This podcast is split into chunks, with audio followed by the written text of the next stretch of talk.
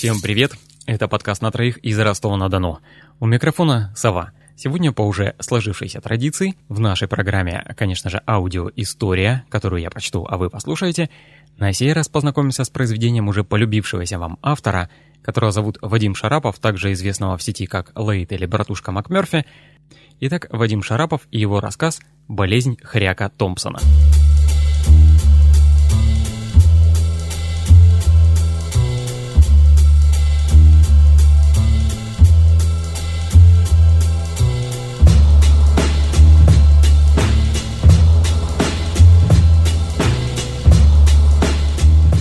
Хряк Томпсон заболел.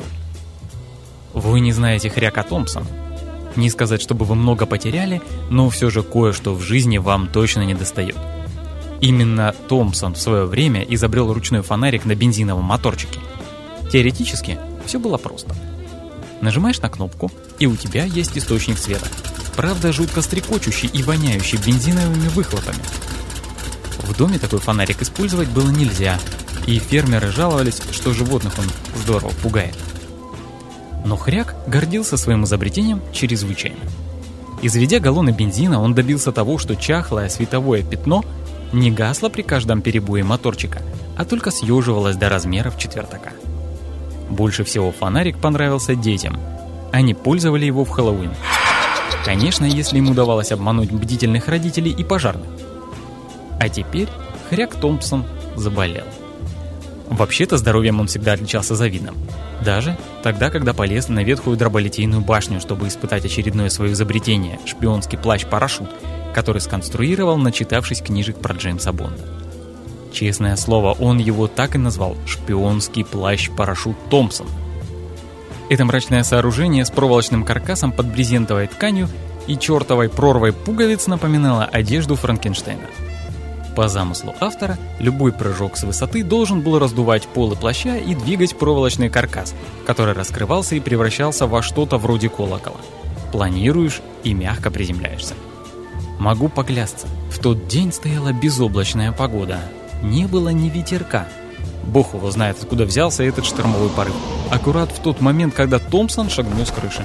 Издав пронзительный вопль, он закружился точно сухой дубовый лист.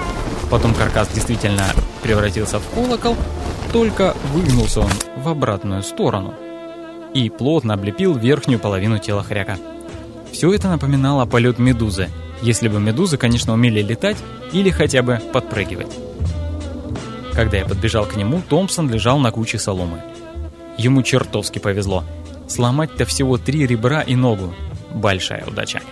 Вероятно, он и сам так думал, освободившись от плаща и громко нецензурно богохульствуя. Хряк решительно потащился к лестнице, чтобы повторить опыт. Если до сих пор я еще сомневался, существует ли в мире справедливость, то теперь точно знаю, она есть. Иначе кусок лестницы не сорвался бы и не вдарил Хряка Томпсона по голове. Выйдя из больницы, он и не вспоминал о своем плаще.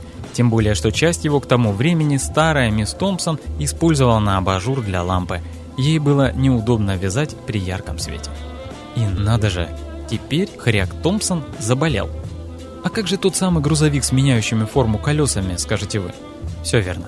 Это было одно из самых громких изобретений Томпсона.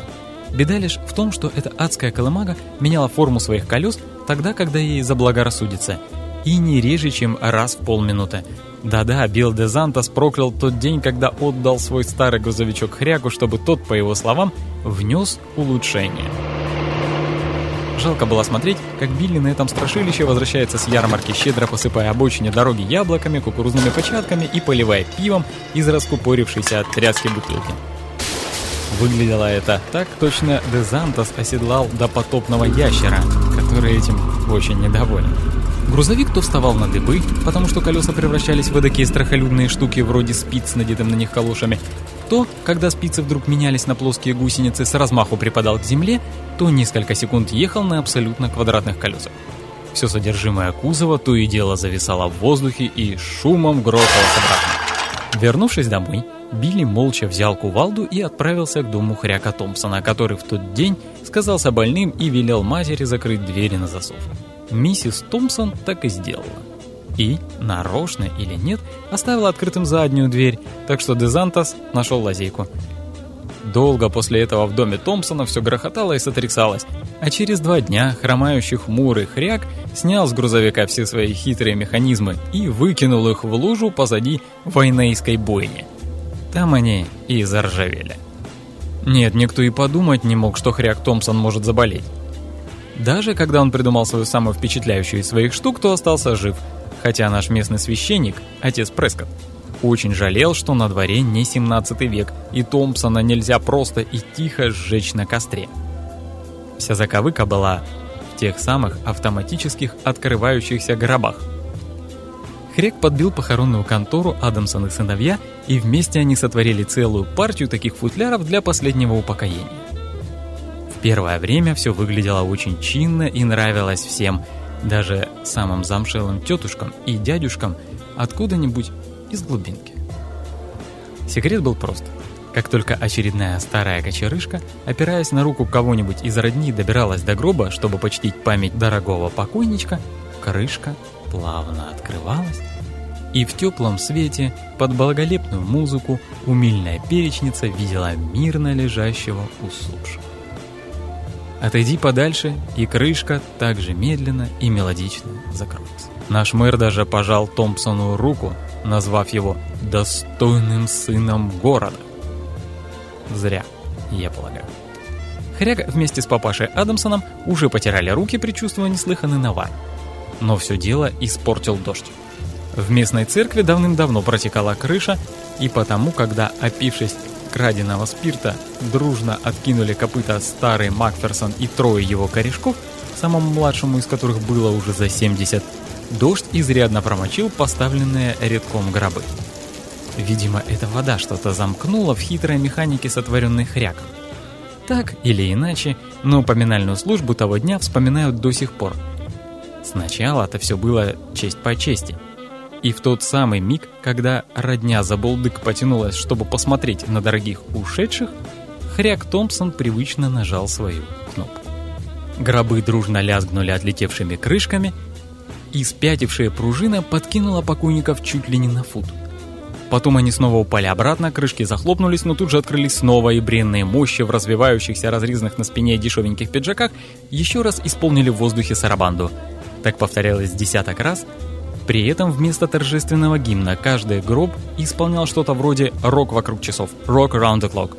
Наконец, все четыре гроба развалились, и усопшие, которые и при жизни-то не танцевали, остались лежать в куче досок и тряпок. Родственники Макферсона ползали на карачках, собирая рассыпавшиеся челюсти, очки и костыли, кто-то шумно рыдал в углу, отец Прескотт привычно проклял хоряка и указал ему на двери церкви. Надо сказать, что Томпсон исчез очень быстро и вовремя, потому что его уже собирались линчевать.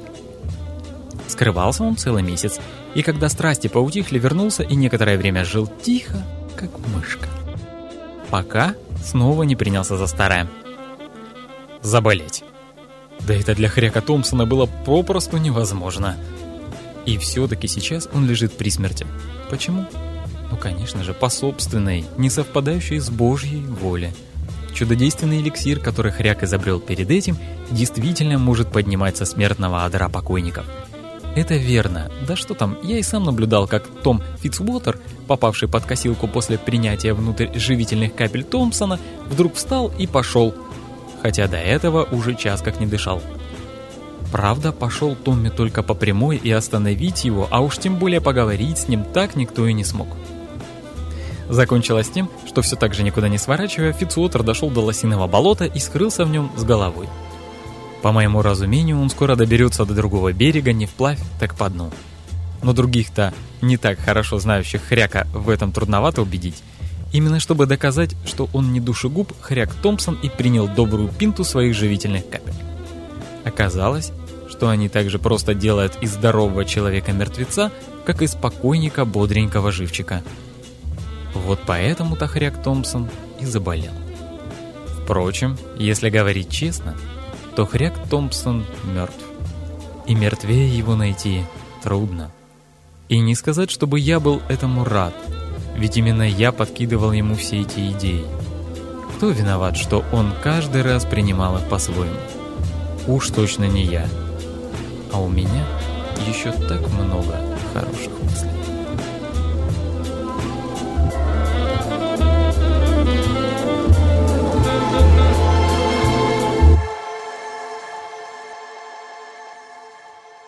Это было произведение Вадима Шарапова, респект автору, читал бы и читал. Просто потрясающая проза.